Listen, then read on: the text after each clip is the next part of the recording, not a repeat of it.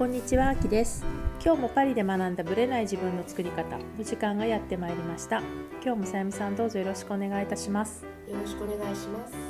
す。すっかりご無沙汰しちゃってましたよね。考えたら。ぶりですよ。ねお会いするのがね。ね、実は結構会ってないですよね。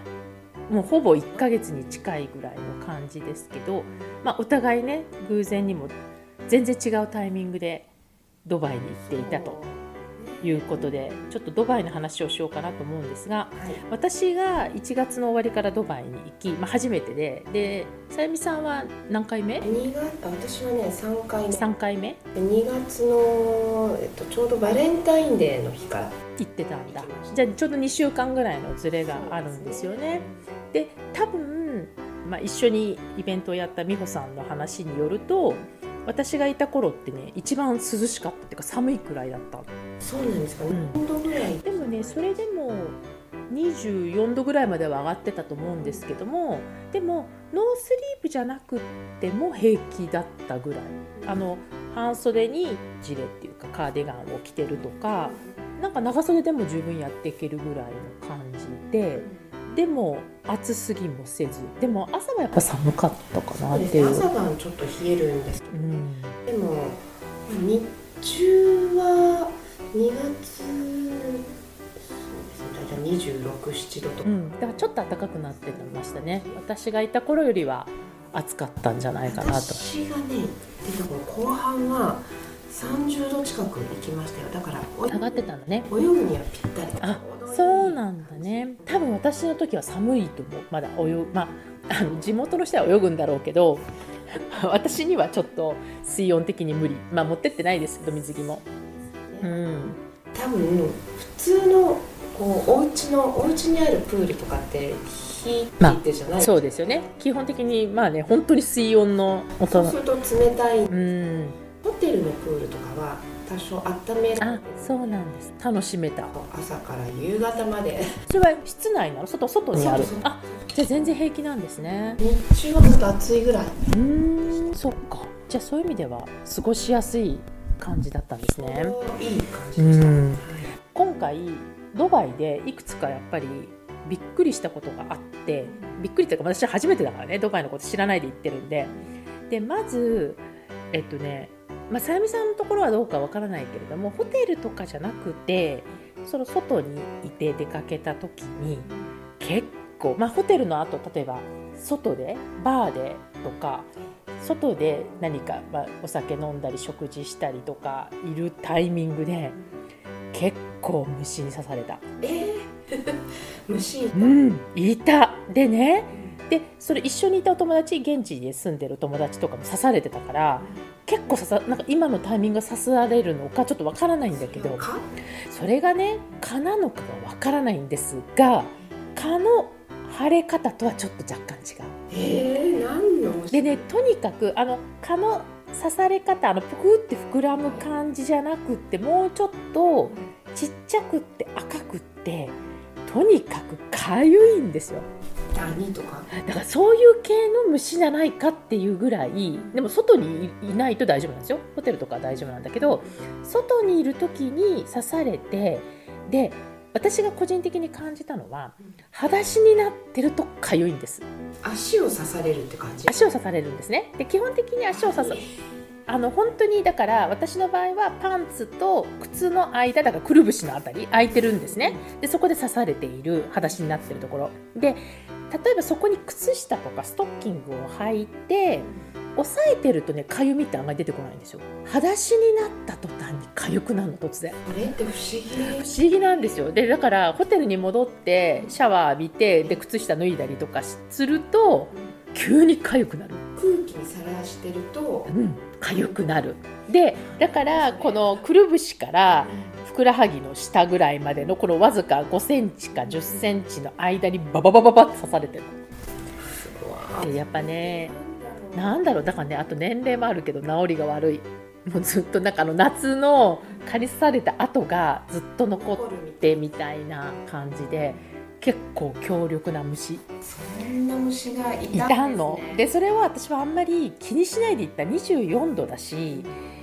そんな湿気があるっていう感じでもないからまた湿気とは違う。ないですよね。だからそのいわゆるだから蚊じゃないと思うんですよ。なんかの虫。それそれが ドバイでそんなでもねちょっとねドバイにこれから行く方でねなんかこう外外で歩いてる方が虫対策。は。私だからもちろん持ってなくってで帰ってきてから慌ててこうかゆみ止めをやっぱつけないとかゆいかったりするんでで一緒に行った友達も持ってなくって慌てて買ったって言ってました薬局で。それまで持ってなくて。なのでまあ、たまたまそのタイミングだったのか分かんないけどなんか私の中では虫に刺されて帰ってきたみたいな。イメージもあるドバイ。過去3回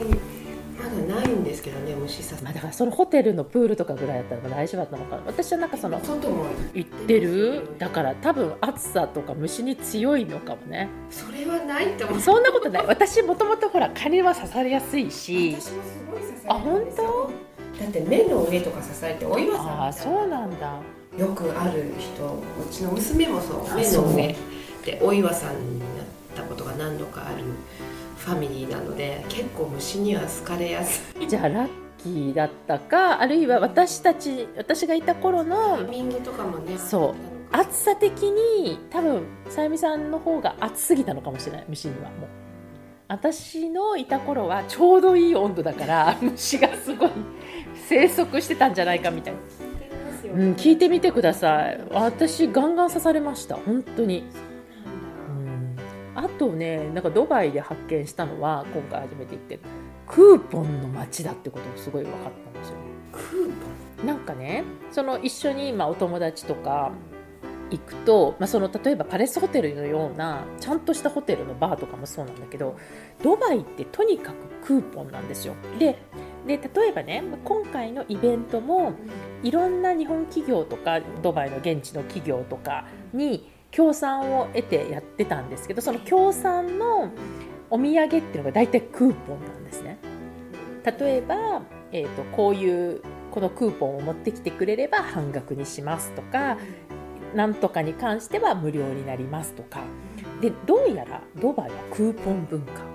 知らなかった。本当。だからなんかねクーポンアプリがあるらしいんですよ。ねでそのクーポンアプリでそのお店のクーポンを見つけてこれを見せると例えばランチの1食分が無料になったり平日だと。とかなんかそういういろんなのがあるから知ってるか知らないかで全然違うんだよという話を聞きでそれが例えば普通のレストランだけではなくそういうパレスホテルのバーとかそういうところでも聞くの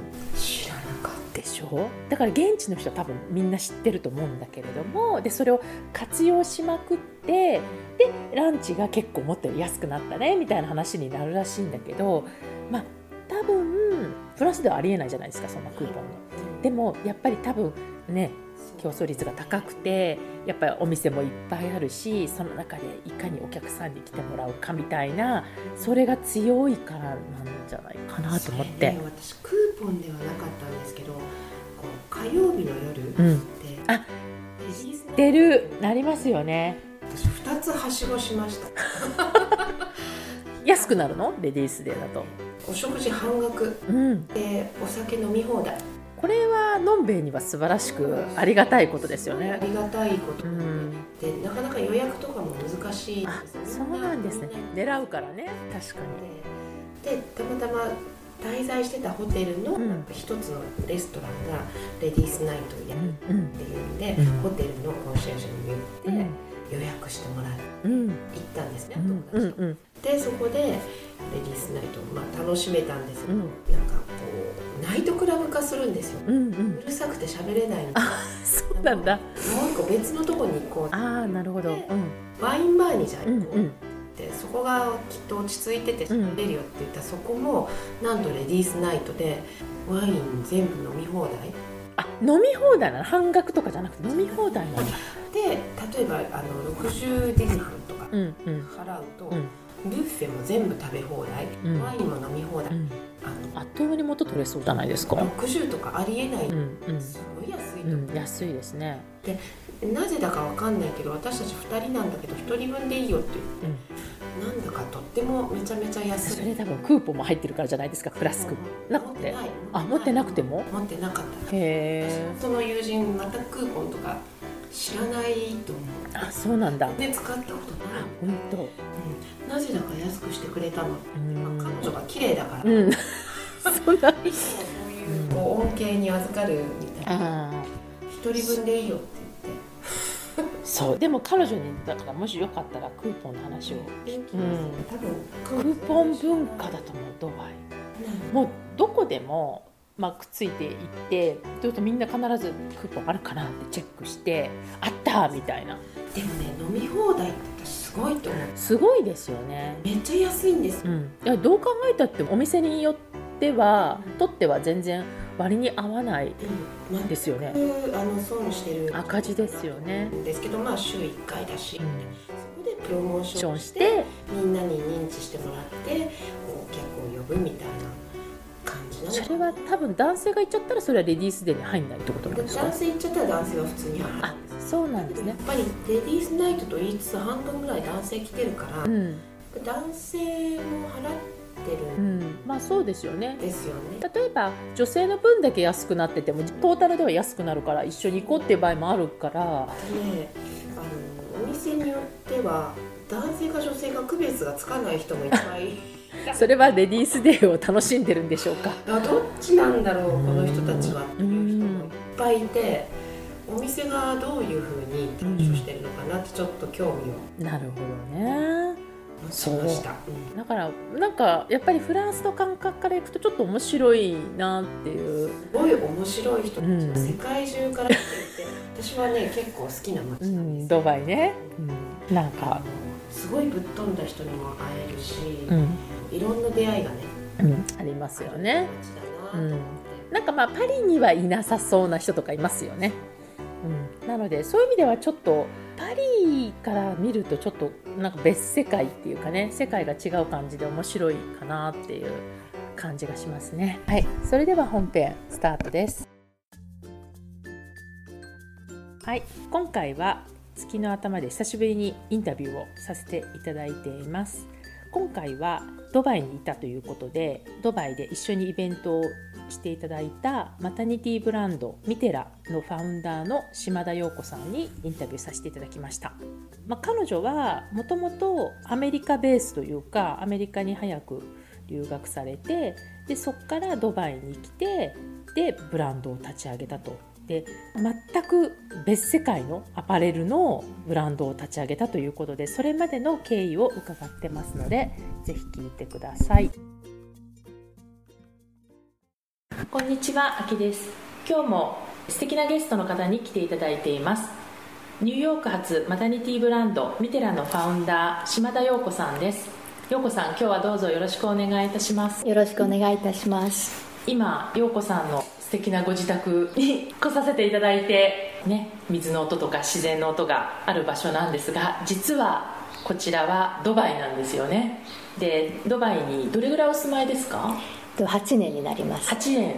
で今回はね一緒にイベントもさせていただいてこのミテラさんのおかげでイベントができたというぐらい大変お世話になったという感じなんですけどこういうイベントっていうのは今特に日本の女性向けのイベントっていうのは何回ぐらいやってらっしゃるんですか？今回で3回目になります、ドバイで。ドバイで、はいなんかやり始めたきっかけっていうのは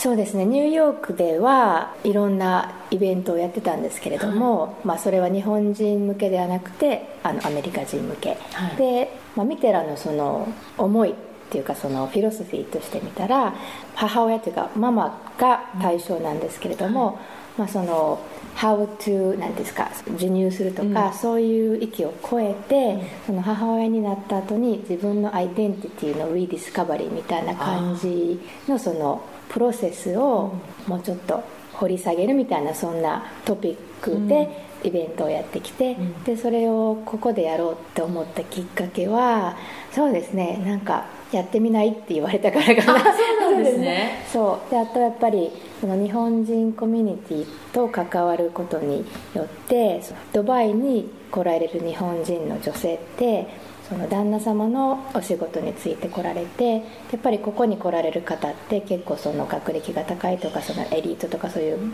バリバリ結構仕事ができる方がやっぱり多くてでそこについてこられる女性の方というか奥様の方はやっぱりその方もすごいできる方が多くてでもここに来たきっかけでお仕事を辞めてしまったりっていう方が多くて、まあ、もったいないっていうのもあるし、その方たちのそのやっぱりフラストレーションとかこれから何をしたらいいとか自分が何をしたいかとかあとやっぱりこのここに来たきっかけで子供を産むとかそういう方も多くてでそれその人生の起点っていうかそういう岐路に立たれてる方が多くてそういう方の話をやっぱり聞くことが多くなったので、日本人相手にイベントをしようと思いました。今回で3回目なんですけど陽子さんとしてはどうですか？そのイベントの皆さんの反応とかあとこうやりがいみたいな。やりがいはすごくありますっていうのは初めはなんかどんな方が来るのかとかどういう反応かとかすごい心配したんですけれども、その1回目のトピックっていうのはその自分の夢とか自分が今何をやりたいかとかそのドバイにいるその駐在の方はドバイにいる間に何を成し遂げたいかとかそういうまあお話をしたんですけれどもその夢を人に話すとかシェアすることによってそれが具体化するっていうのですごい良かったっていうフィードバックあのが来てでその後に2回目のイベントをした時にじゃあその自分の今置かれている状況っていうのはドバイに来たということ外国に住んでるということ。でやっぱり家族が増えたとかそういう自分の置かれた状況の中でそれをネガティブと見ないでそれをポジティブに見よう、うん、じゃあその10年後のその家族像とか自分像っていうのはどうなのかっていうビジョンのワークショップをしました、うん、でそれでその旦那さんも読んだんですけどその時のフィードバックもすごく良かったので、でやっぱりやるたびに次のイベントはいつですかとか、そういうようなコメントが多かったのですごく私にとってやりがいもあってで今回そのアキさんが来てくださるということででまた3回目後のイベントができたのですごい嬉しく思っています。ちょうど終わったばっかりですよね。終わったばっかりのタイミングで今回、まあ、そのミテラブランドの話と陽子さんの話を伺いたいんですがまず陽子さんがこう今に至るまでのちょっとこう体験を伺いたいんですけどもアメリカに生活を始めたのはいつなんですか？16歳の時です。16歳の時。ってこれは高校生？高校生の真ん中ぐらいですね。だ高校1年生のそうです。そのアメリカに行こうと思ったきっかけは何だったんですか？きっかけは、うん、私はその時に長野に住んで大阪出身なんですけど、はい、長野に住んでたんですね、はい、それで推薦で清泉女学院っていう高校に入りました、はいで入った時点でその英語科っていうところに出属してで、まあ、未来は外交官とかいうそういうあの、まあ、日本で言ったらそのエレベーター式みたいなその線路を引かれた道を走り始めたと、でも性格的に私はそういうのが苦手で、はい、でその日本の英語教育っていうのはやっぱり文法があってリーディングがあってリスニングがあって、その生きた英語っていうのが学べないっていうのにすごいフラストレーションを感じて私はその時に留学するって決めたんですね。もうじゃあ高校入ってすぐ結構決めた？結構失望したんですよその時に。でも学校は学校ですごい友達とかもまだあの友人関係も続いてるし、うん、いいんですけど、うん、そのなんか違うなと思って、その英語教育にで英語っていうのはまああくまでツールで英語ができたからってその仕事に就けるわけじゃないじゃないですか、はい、だからその生きた英語を学びたいということで留学を決意しましたその時にもう大学とかではなくてもう高校の途中でもう行っちゃおうっていうそうですね。決めちゃったわけですか？でその時にやっぱり推薦で入ってるし、うん、やっぱり日本で顔を潰すっていうんですか？そうですね、ね。はい、だからそれみたいな。そうです。それですごく悩んだんですけど、うん、自分から校長先生に話しに行きなさいって言われて、はい、行った時にあなたは頭がいいんだからそのなんていうんですか自分のそのタレントっていうか、を他、まあ、それは生前女学院だからカソリックの学校だからそういうこと言われるの分かってたんですけど、まあ、それをその人を助けのために使いなさいっていうので私は休学という形で初め行かせていただいてで、まあ、自信がついて、うん、あのアメリカに残るって言った1年後に退学しました。なるほど、はい、でその時やっぱりまあ多分準備はそれなりにしてたと思うんですけど結局アメリカに一人で渡ったわけですよね高校生で。16ですよね、はい。どうだったんですか？最初そのアメリカでの生活。初めは楽しかったですね。あ本当、はい、でも3年後にガタってきましたね。それはどういう意味でガタッ多分やっぱりその初めは興奮してて楽しいし、行きたいって自分が言って、すごいなんか満喫カリフォルニアだったんですけど初めは。たんですね、満喫してて、でそこから自分であの寮生の学校にアプライしいろんなところにアプライし行った時になんかすごい3年目ですごいホームシックで、その時は携帯もないし E メールもないしね。手紙と、うん。あのカチャンっていうこ電の話コインの電話ンでまあ、その途中に多分コーリングカードとかできた時代だったので、うん。そうですね3年目でが経ってきましたけど、まあ、初めは楽しかったです。で今その親になって、うん。私たちの両親に行っておいでって言わ、言ってくれたのがすごいなんかすごい親だったんだなと思いますそれは。今感じる自分じゃなっかった。うんだからその時は。たその時にもう帰るって選択肢はもう全く考えてなかった。ホームシックにはなったけど。その時はなかったですね。っていうのは高校卒業しなくてはいけないっていうので、うで。その後大学も残ろうって決めたわけですよね。そうです。だ大学にまあ行くためうん。に高校から行きたいと思う、あもうじゃあやっぱりもう最初から大学ももうアメリカで行くって決めて渡ってたんだ。そうですね、まあ、そこまではっきり考えてなかったような気がしますけど、うん。でもそういう感じでその短期では行かないで長期で初めからそういうふうに行きましたね。ホームシックになった時どうやって結局乗り越えられたんですか？そうですね。寮で公衆電話ですか？公衆電並んででその年はすっごいお金を使って電話で泣いてたような 親に。に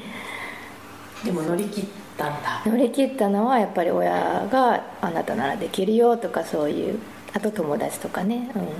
それで乗り切ったと思います。そうです、うんで結局そのまま大学もずっとアメリカで過ごされて、はい。その後はどうされたんですか？大学アメリカで4年生の大学に行って、で大学卒業の1ヶ月前に父親が C 型肝炎で亡くなってるんですね、あ亡くなった？はい。なるほど。で彼はなんかやけどをして、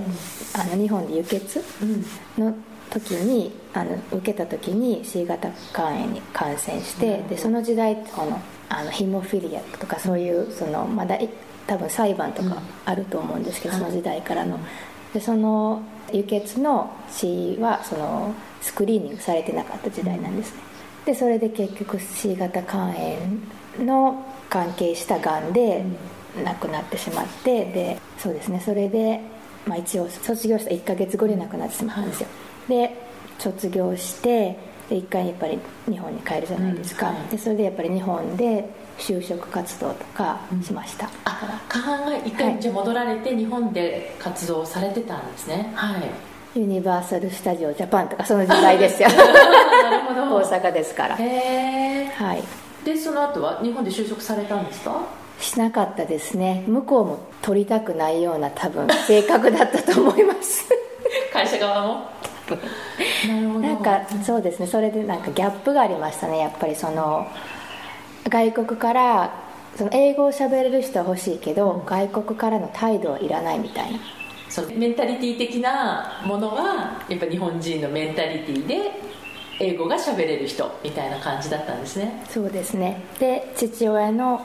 その最後の望みっていうような感じで母親にが私と弟はまだ弟も大学でアメリカで大学行ってたんですけどね。それはやめさせてほしくないっていうことで、うん。で母親は多分一人ですごいすごいすごい辛かったと思うんですけど、私たちはアメリカに返したんですよその時に、なるほどで私は帰ってニューヨークで就職しましたで最初についたお仕事はどんなお仕事だったんですか？はその時私あのヒューマン・ライツ・ロイヤーとかその方向に進みたくて、うん。でだから弁護士事務所、うんローファーム大きなニューヨークの大きなローファームに就職しました。なるほどね。でそちらでどれぐらい結局いらっしゃった？そこは2年ぐらいですかね。その時にやっぱりその父親を亡くしたっていう自分のまあ心のハンディキャップみたいなはい。があってでそれを仕事の後にホスピスケアの資格を取ったんですね、ああなるほど。で父親が亡くなる前って、まあ、病気長かったですから、はその間に私の母もそのホームヘルパーみたいな資格を取って、家で長く面倒を見るつもりででもそれでそのそれができなくなくなってしまったんですけどうん。最後のその彼が亡くなる2週間って私たちが家で、まあ、見とったという感じで。うん。で家にいたの2週間ってやっぱり自分のその何ですか死んでいく過程っていうんですか、それでいろんな友達が来てで最後の挨拶とか、そういう過程を私は見てきたから、はい。そういうその死に方のお手伝いをしたいというか、うんまあ、そういう生き方ですね、うん最後の生き方のお手伝いをしたいみたいな感じで、私はホスピスの資格を取ってで週末とか仕事の後とかボランティアで働いてたんですね、でその時にやっぱりこの道に進みたいと思って、うん。メディカルスクールではなくあくまでパブリックヘルスっていう道に進もうと思ってその時に大学院の受験勉強を始めました。なるほどでじゃあそちらの方の今度専門の方で大学院に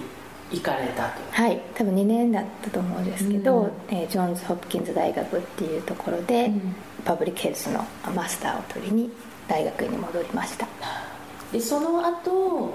結果的にじゃあそっちの方向で今度仕事をするっていうに決められたと思うのでどうされたんですか？大学院が終わった後。大学院でもまたその私はすごいいい出会いをしてるんですね、うん。っていうのはその大学院に入るそのエッセイあるじゃないですか、書くの。その時に私はそのエンド・オブ・ライフ・ケアのことについて、自分が父親をこういうふうに亡くしましたっていうその Dying with Dignity っていうんですか、そういうあのトピックについて書いたんですけど院の私のアドバイザーの人が、はこれはすごいわかるけれども、世界にはそこまで生きられなくてその一日でも生きられない子供たちがいる、だよって言って、そういう人たちにフォーカスしてあげようねみたいなアドバイスをうん。いただいてそれで私またそこでシフトが変わったフォーカスがシフトされてで結局大学院にまだいる時にインドに住みましたあ行ったんですね。はい。インドであのエイズのクリニックで働いたんですけれどなもインドであのドクター・スニティ・ソロモンといって今はもう亡くなってしまったんですけど女性のお医者さんがいてでそのお医者さんはインドで一番初めの HIV のケースを見つけた人ででその人がやられてて始めたクリニックで働かせてもらったんですけど、アメリカの NIH ってありますね、はい。ナショナル・インスティチュート・ヘルスのグラントを受けてそのリサーチャーとして行き働いて、でインドに住みでそれで卒業ししました。あの大学院ですでその後に世界銀行で仕事を始めました。そのインドでの体験ってその陽子さんの世界銀行に行くにあたるなんかこう大きなきっかけっていうんですかね。経験ってやっぱりあったんですか？やっぱり貧富の差を身近で感じたっていうこととあと人口の多さとか、うんそうですね。やっぱりそのフィールドに行って働く大切さ。確かにアメリカにいたら見えないこといっぱいありますもんねインドだったらね。そうですね。体験できたっていうのはすごくあのラッキーだったと思います、インドはちなみにどれぐらいいらっしゃったんですか？8ヶ月とか9ヶ月とかですね。ですね、でじゃあ今度じゃあ世界銀行に入ってどんなことをしようっていうかどんなお仕事を？スタートしたんですか？と世界銀行では、まあ、その前になんか Save the Children とかそういうあの NGO でも働いたんですけど、まあ、正式に世界銀行に入った時に HIV のユニットがあったんですね。でグローバル HIV AIDS プログラムっていうのがあって、でそれはその時代はやっぱりそのエイズに対してのお金がすごいファンディングがすごいそこに集まってた、はい。っていうことで、まあ、それがフォーカスになりつつあったんですよ世界銀行でもでそこに入ってでまずまあ私はもう若いし、一番初めの仕事だしということでとにかくさフィールドに行きたい、あはい。は いまあフィールドに行きたいということででそこでユガンダとか、うん。そういろんなところに行かせていただいて。じゃあアフリカとか結構あっちの方にもいらっしゃってたんですね。はい、うん。でそれで、まあ、エイズのケアとプリベンションっていう、そういう方面でしばらく働きました。なるほどねでそれから？世界銀行その部門をね、3年とかそれぐらいですかね。そうですね。2年3年、うん。それでそこからまあコンサル会社コンサルティングのその development のコンサルティング会社に移ってでその時もその World Bank は multilateral って言っていろんな国から出資ができますよね、はいはい。で bilateral って言って、まあ、アメリカがそういうプログラムとかに出資してるの。で PEPFAR っていうプログラムがあって、プレ President's への HIV プログラムみたいなそういうあのアメリカのプログラムがあって、そこのプログラムのお金をなんていうんですか募ってあのアフリカでエイズのケアをするっていうようなプログラムに移りました。ちょっとこう体制が違うけども、まあ、エイズっていうかその同じプログラム的には、まあ、似たような感じで続けられてたっていうそうですね。はい。なるほど。なんか移られたきっかけはあったんですか、まあいろんな視点から自分の仕事を見てみたいっていうことと、まあ、世界世界銀行では結構上からトップのはい。ところからの視点なので、うん。今度はもうちょっとその下からの視点みたいな。ということでそのそっちに移って、まあ、その時は本当にもう1ヶ月に2回とか出張出張出張うん。出張の時代でしたね、やっぱりアフリカとかああいうところにいらっしゃやっぱフィールドの現場に立ってたっていうことですね、やっぱりそういう好奇心があるんですか？そのやっぱあちこちの角度一箇所にずっといるっていうよりはあちこちのこう角度から見たいみたいなところがあるのかなって聞いてて。そうだと思います。多分その向上心というか、その常に上というか、まあ、やっぱり自分自身に対してチャレンジし続けたいっていう思いはあると思います、でそのコンサルティング会社の後はどうそのなんかまた違うお仕事ついたりしたんですか？はい。また変わる。いろいろキャリアが変わってますよね、はい、その後はまあまた同じ路線なんですけど、は今度はクリントン財団っていうところで、はい。あのプレジデントのクリントン大統領が辞めた後にん。作られたそのファウンデーションっていうところに移って、そこで、まあ、パブリックヘルスグローバルヘルスのまだそのフィールドなんですけれども、はい。また今度はそのプライベートファンデーションからの視点で、でアフリカのその支援っていうか途上国の支援っていう仕事をしてでその時はアフリカの政府の中にまあ入って、はい。でそのお薬とか、うん。そのテストとかありますね血のテストとか、はい。そういうダイアグノスティックとかの procurement みたいな仕事で大きなその Roche とか日本の会社も一緒に働きます。シスメックスとかいうその血の検査とかの作ってる会社で public private partnership みたいなんでその会社をアフリカに連れてくるとか、まあ、そういう、まあ、プロダクトをその available にするみたいなような仕事をしてました、なるほど。でまたやっぱ出張も多かったんですか？その時はそうですね。ずっとやっぱ出張その時はもオフィスがない生活生活でもう空港かオフィスみたいな。それぐらい結構移動が激しかったみたいな。そうですね。でその時はロンドンとかに住んでてあその時ロンドンベース。そうロンドンベースへでー。でドイツベースでで、うん。私の主人もすごい出張が多かったのでその時は主人はドイツに住んでたんですね。なるほど。だから私はもうドイツ彼のホテルがなんかいいみたいな感じで、そこから出張とかそういうああじゃあもうもう会うだけでも移動しなきゃいけないって感じですよね。えじゃあご結婚はどのタイミングでされたんですか？結婚は26でしてるから、えーもう長いですね。うん。覚えてないです。えククリントン財団にいた頃ですか？それとも前です、ね、あその前はい。にも結婚されてたんですね、2003年とか。そうだったんですね、えじゃあ結構そういうまあ動きながらお互い動きながら会えるところで会うみたいな生活が続いてたっていうことですか？そうですね。はい。えーなんかそういう時のこうカップル的に気をつけてたことってありますか？お二人で。いやもちろん私たちはマリッジカウンセリングとかもちゃんと受けてる身なのあでね。問題あり。で問題山越え谷越えっていう感じへでー。今があるっていうそれは多分そのそれだけで1時間話せるあそう。でもその時うん。にやっぱり学んだことは今でもすごい大切にあの使ってるそのテクニックとかがあるので。えなんか一個だけでもなんかシェアしていただけますか？その大事にしている山越え谷越え。結構多分いろんな、ね、やっぱりカップルで悩んでらっしゃる方とかやっぱここまで激しくはなくてもやっぱりなかなかすれ違いだったりとかうまくいかないっていう方も多分いらっしゃると思うのでなんかこう陽子さんの経験からちょっとティップを語っていただけると嬉しいなと本当に簡単なことなんですけど、うん、その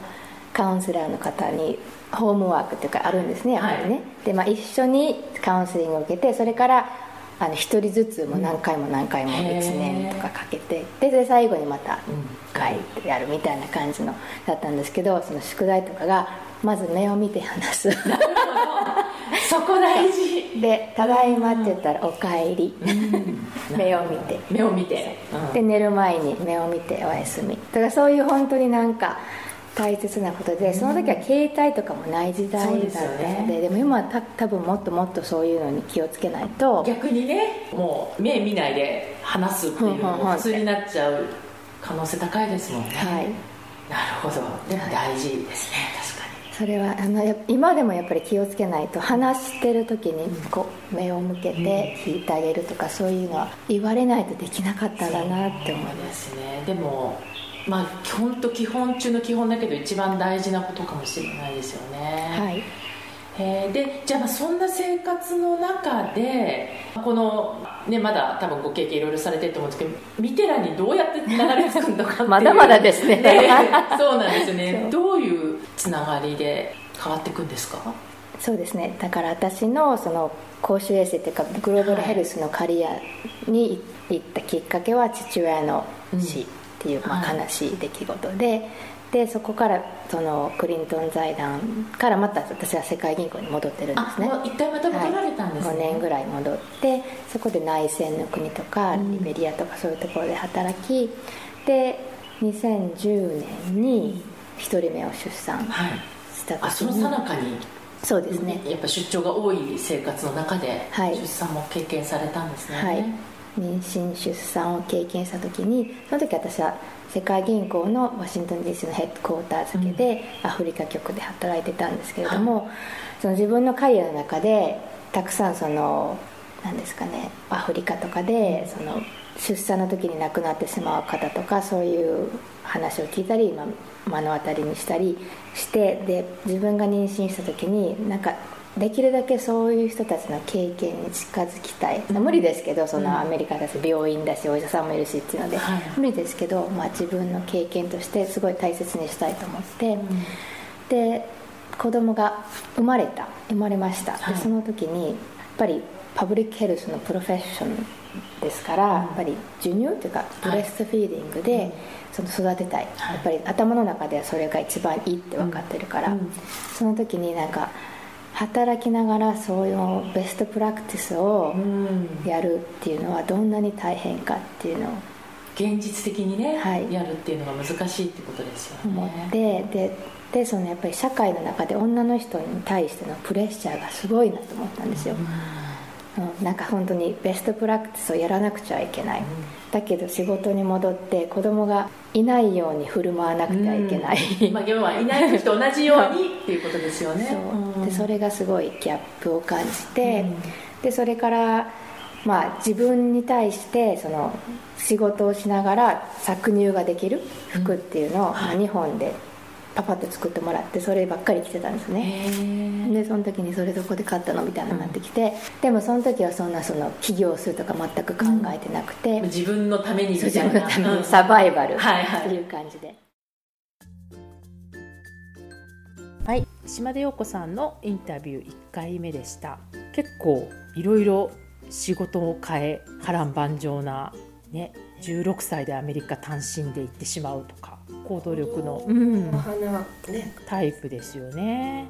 でもあのやりたいことがこうなんて言うんだろうこうやってるうちにだんだん見えてきてまた次っていうこうね。感じでね。感じですね、うん。でやっぱり彼女もおっしゃってたようにお父様が亡くなるっていうのが結構彼女にとって大きなターニングポイントに来てでその後そういうパブリックヘルスっていうんですかね公衆衛生のそういう専門家になるために大学院行くところからそっちのスペシャリストになっていき、まあ、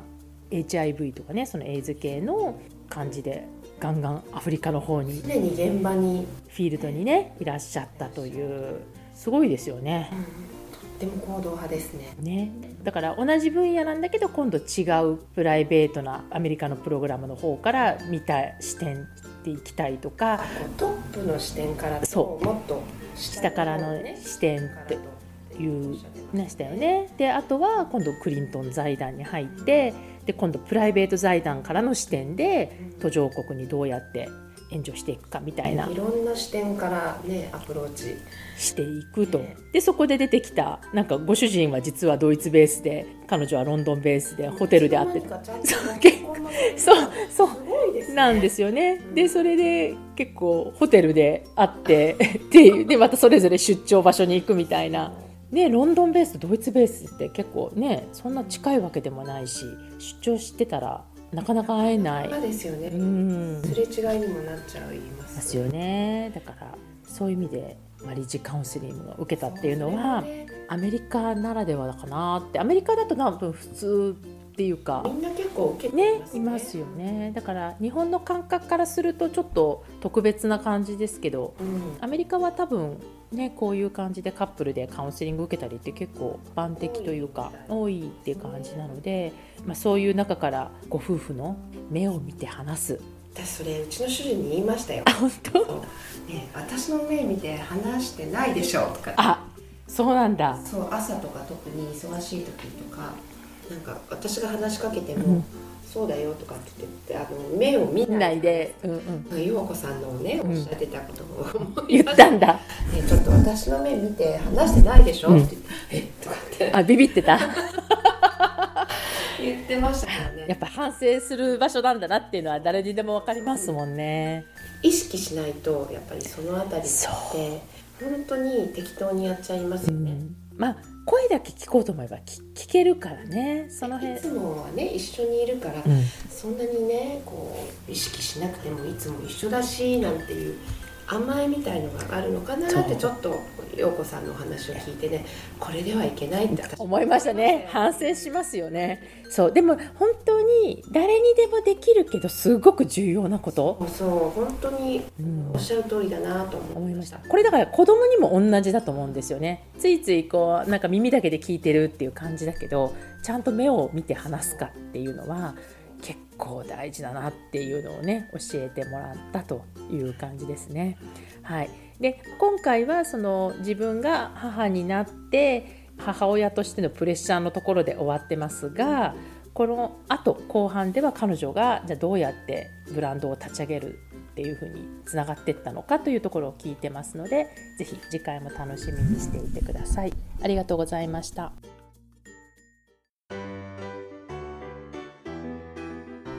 この番組は毎週金曜日をめどにお届けしています。